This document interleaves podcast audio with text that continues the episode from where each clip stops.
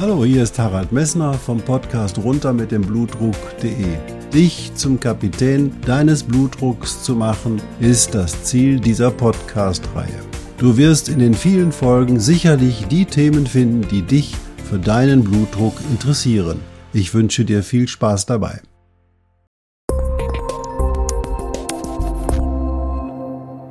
Hallo, hier ist wieder Harald Messner vom Podcast runter mit dem Blutdruck.de. In der letzten Folge hattest du gehört, dass es sicher sinnvoll ist, dass du niemals ohne deinen Arzt zu konsultieren deine Medikamente umstellst, die Einnahmezeitpunkte veränderst oder aber irgendwelche anderen Dinge tust, die nicht mit deinem Hausarzt abgesprochen sind. Denn dein Hausarzt weiß, was du nimmst, dein Hausarzt kennt deine anderen Erkrankungen und das hatte ich dir im letzten Podcast dargelegt. Und im heutigen Podcast geht es darum, was ist in den Medikamenten drin oder besser, was ist alles in der Salami? Oder nochmal, fragen Sie Ihren Arzt und Apotheker oder vielleicht doch besser den Metzger. Viel Spaß beim Hören.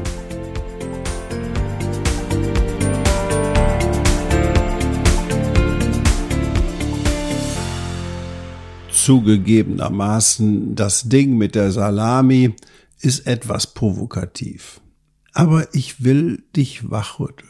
Häufig höre ich, das ist Chemie, die kann ich nicht nehmen, aber andererseits gehst du in ein Fastfood-Restaurant, nimmst Grillwürstchen zu dir, legst diese Grillwürstchen auf den Grill und es entstehen Nitrosamine ohne Ende und diese Nitrosamine sind krebserregend. Du hast keine Scheu vor einer Tüte Chips oder gar vor einer Dose Bohnen, die den Salzgehalt vor einer ganzen Woche in dich hineintragen lässt. Also bitte schau sehr sorgfältig auf das, was du in der Bezug auf die Argumentation mit der Chemie genau sagst.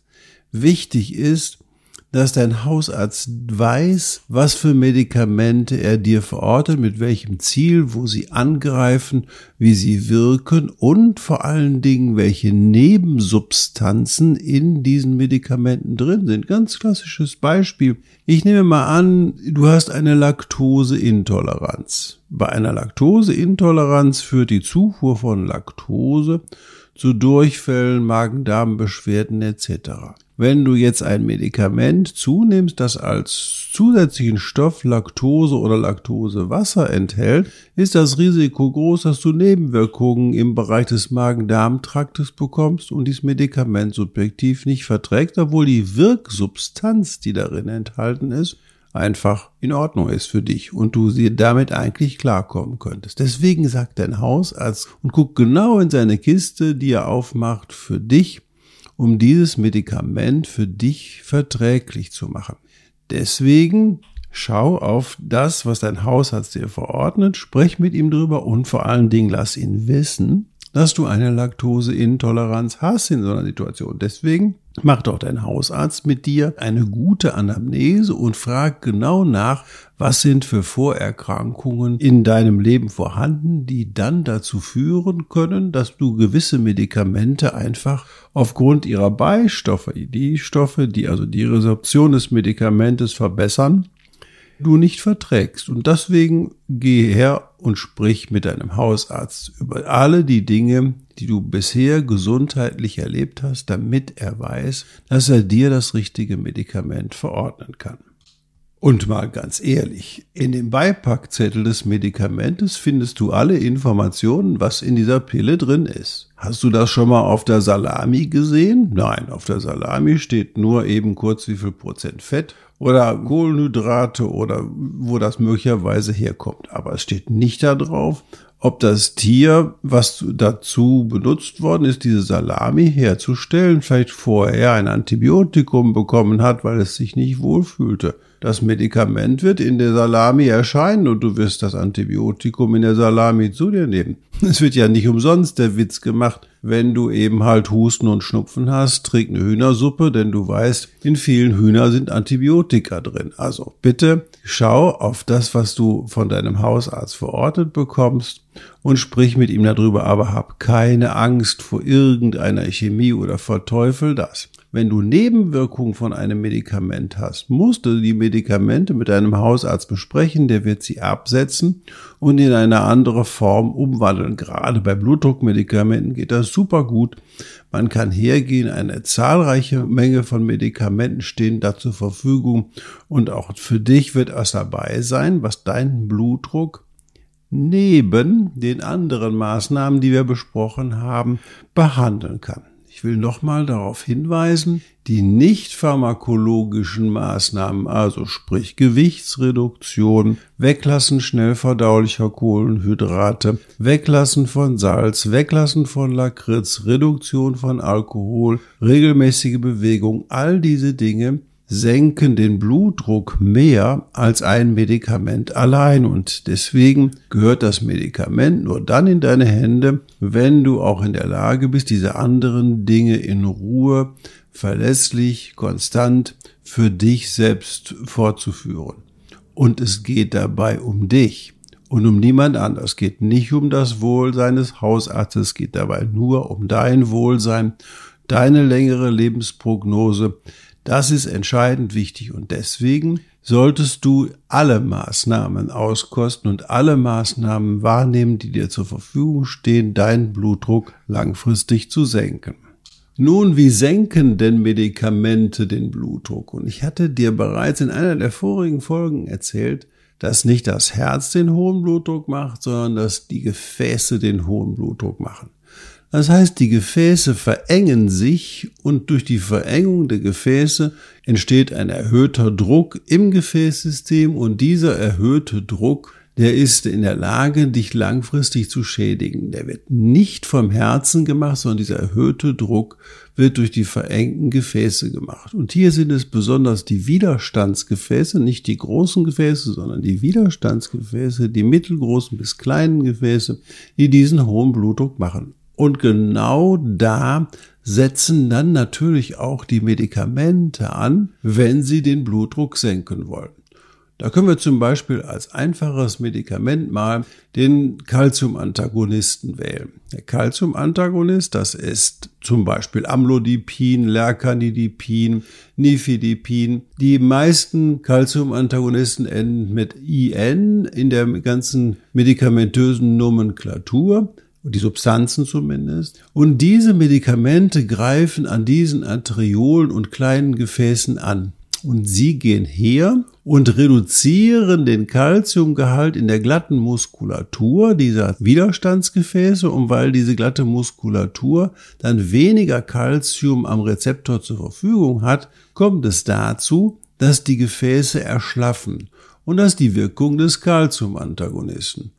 Und dann sind wir auch schon bei den Nebenwirkungen des Calciumantagonisten. Wenn du dir vorstellst, dass die Gefäße also weiter werden, die arteriellen Gefäße weiter werden, dann ist bei manchen Menschen so, dass zum Beispiel, wenn sie den Calciumantagonisten nehmen, eine Hautrötung im Gesicht beim Anfluten des Medikamentes verspüren, Wärme im Gesicht oder im Gegenteil, andere klagen darüber, dass sie Wassereinlagerungen bekommen auf diesen Calciumantagonisten. Das liegt einfach daran, weil die Gefäße weiter werden und das arterielle Blut kann dann voll in die Kapillaren hineinströmen und die Kapillaren sind dann in der Lage, viel mehr Wasser abzupressen in das Gewebe hinein und das kommt häufig so, dass dann im Laufe des Tages oder zu warmen Jahreszeiten dann das Wasser nicht zurückresorbiert werden kann. Und deswegen wird es unter Calciumantagonisten Ödeme geben. Du siehst also, zwischen der Wirkung eines Medikamentes oder dem Wirkungsprofil eines Medikamentes und den Nebenwirkungen bestehen relativ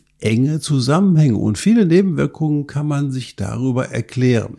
Man kann aber auch dann hergehen, die Nebenwirkungen dieser Medikamente durch eine gute Wahl des Einnahmezeitpunktes der Medikamente reduzieren. Zum Beispiel Nehmen wir mal an, du bekommst von deinem Hausarzt 5 Milligramm Amlodipin verordnet. Diese 5 Milligramm Amlodipin da steht in der Packungsbeilage drin, da sollst du deinen Arzt oder Apotheker fragen, wann du die einnimmst, aber auch du solltest eine Tablette morgens nehmen.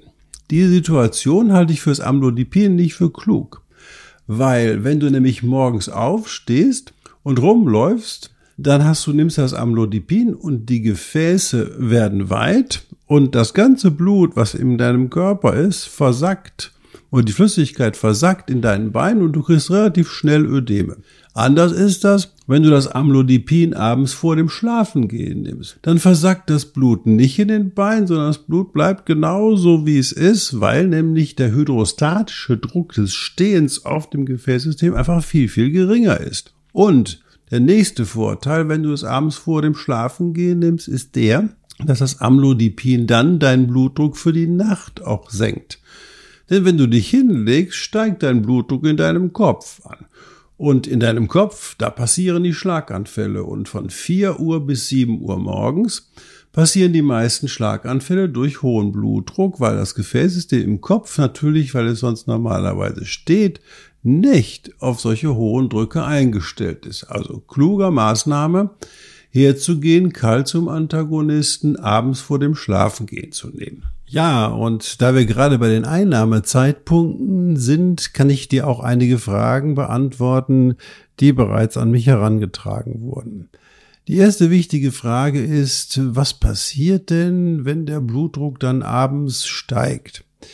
Die meisten Menschen, oder ich empfehle ja, dass die meisten Menschen oder dass du vor allen Dingen deinen Blutdruck nur morgens nach dem Wachwerden auf der Bettkante messen sollst, weil nämlich dieser Blutdruck, der nächtliche Blutdruck, deine Prognose für die häufigste Nebenwirkung der Blutdruckerhöhung, nämlich dem Schlaganfall, bestimmt. Also, je höher dein nächtlicher Blutdruck, desto schlechter ist deine Prognose und deswegen empfehle ich den Patienten morgens auf der Bettkante in Ruhe zu messen. Und zwar immer dreimal hintereinander im Abstand von drei Minuten. Und dann ist es, wird der niedrigste Blutdruck registriert und dieser Blutdruck ist das therapeutische Ergebnis deiner Blutdrucktherapie. Wenn du jetzt allerdings noch abends misst und der Blutdruck ist abends etwa 160 zu 80 und war morgens 140 zu 80 oder 120 zu 80, dann musst du nichts tun, außer dass du deine Medikamente so regelmäßig weiternimmst. Denn erstens ist die wichtige Frage, hast du abends denn auch dreimal hintereinander gemessen im Abstand von drei Minuten? Meistens nicht und dann geh her und dann ist der niedrige Blutdruck dein Blutdruck, der für dich therapeutisch maßgebend ist. Nochmal, der Blutdruck ist keine Konstante. Wenn wir beide jetzt in die vierte Etage steigen dieses Hauses, dann wirst du sehen, dass dein Blutdruck und mein Blutdruck sehr wahrscheinlich bei 160, 170 zu 90 ist und deine Pulsfrequenz vielleicht auf 100 angestiegen ist. Blutdruck ist keine Konstante, sondern ist von deiner Aktivation, ist von deiner Aufregung, von den Momenten, von dem, was du gerade machst, abhängig. Das bedeutet, eigentlich reicht es aus, einmal am Tag den Blutdruck zu messen. Eine Situation ist, die sollte man machen. Dann nämlich, wenn du glaubst, dass Beschwerden mit einem erhöhten Blutdruck zu tun haben können. Auch da gilt aber wieder, wenn du diese Beschwerden hast, dann misst den Blutdruck dreimal hintereinander im Abstand von drei Minuten und schreib alle drei Werte auf und bring sie deinem Hausarzt mit. Es gibt keinen Grund, abends dann zusätzlich noch Medikamente zu geben, wenn dein Blutdruck morgens auf den Werten von 120, 130 zu 80 sind. Und ganz wichtig, die Therapieziele sind nach der europäischen Nomenklatur ganz eindeutig nicht ein Blutdruck von 120 zu 80 morgens, sondern ein Blutdruck von 130 zu 80 morgens. Und bis erst ab 140 zu 90 fängt man mit einer medikamentösen Therapie an. Diese niedrigen Werte werden in Amerika gesehen. Hier mischt aber die Pharmaindustrie ein ganz erhebliches Spielchen mit. Und man muss also wirklich sagen, Therapieziel ist wirklich 130 zu 80 morgens und nicht irgendwelche Werte im Laufe des Tages oder in der Nacht. Wenn dann dein Blutdruck immer dauerhaft abends bei drei Messungen erhöht ist, dann gehörst du zu den Leuten, wo die Blutdruckmedikamente, die du nimmst, früher abgebaut werden. Es gibt nämlich nicht das Medikament, das bei jedem Patienten 24 oder 12 Stunden dauerhaft anhält in seiner Wirkung. Das ist ganz individuell, genetisch unterschiedlich und niemand, kein Arzt kann voraussagen, wie lang ein Blutdruckmedikament, egal welches, bei dir genau wirkt. Das muss ausprobiert werden. Und dies ist natürlich die Chance dafür dich, durch die Selbstmessung das zu fördern. Allerdings Geh nicht her und erhöhe irgendwelche Blutdruckmedikamente, nur weil du ein oder zweimal diese Blutdruckwerte gemessen hast, sondern geh mit diesen gemessenen Blutdruckwerten zu deinem Arzt. Angst brauchst du bei 160 zu 90 niemals haben, weil das hast du auch, wenn du Treppe steigst. Also hast du ja auch keine Angst. Das zum Thema Einnahmezeitpunkt. So, was hast du heute gehört? Erstens, Medikamente sind nötig, wenn dein Hausarzt sie für nötig hält in deiner aktuellen Situation. Zusätzlich zu den Medikamenten solltest du aber immer die konservativen, nicht medikamentösen Maßnahmen deiner Blutdrucktherapie fest im Auge behalten und die haben wir detailliert besprochen. Also aufhören mit dem hohen Salzkonsum, keine Lakritz, wenig Alkohol, Gewicht runter und Bewegung. Das sind die Dinge, die dich nach vorne treiben sollen. Dann habe ich dir erzählt, dass Medikamente so genau untersucht sind, dass man genau weiß, was da drin ist. Und dann habe ich dir am Beispiel der Calcium-Antagonisten gezeigt, dass die medikamentöse Wirkung häufig auch mit den aktuellen oder den möglichen Nebenwirkungen verbunden sind. Allerdings muss ich dazu ergänzend sagen, die medikamentösen Nebenwirkungen sind sehr, sehr wenig vorhanden oder sind sehr gering. Es gibt einige Menschen, die das Medikament nicht vertragen, aber die meisten vertragen es gut. Deswegen erstmal probieren und gucken, ob man damit klarkommt. Denn dein Hausarzt hält es offensichtlich möglich. Und wenn du deine Maßnahmen weitermachst, die nicht medikamentös sind, wirst du es ja auch irgendwann absetzen können. Ganz wichtig, bei den Medikamenten weißt du exakt, was da drin ist.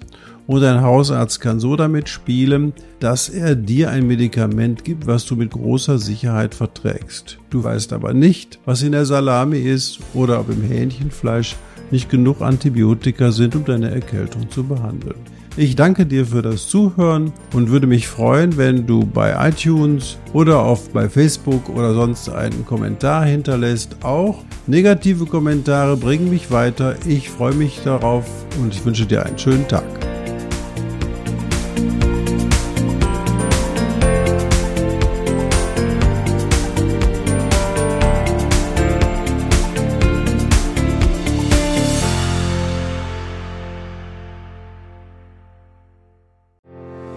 Ich hoffe, diese Podcast-Folge hat dir genauso viel Spaß gemacht wie mir. Du findest noch zahlreiche andere Themen unter dieser Podcast-Reihe, die immer in Zusammenarbeit auch mit meinem Sohn Hendrik Messner mit seiner Firma mess.de entstanden ist. Und dafür möchte ich ihm sehr danken. Bis bald.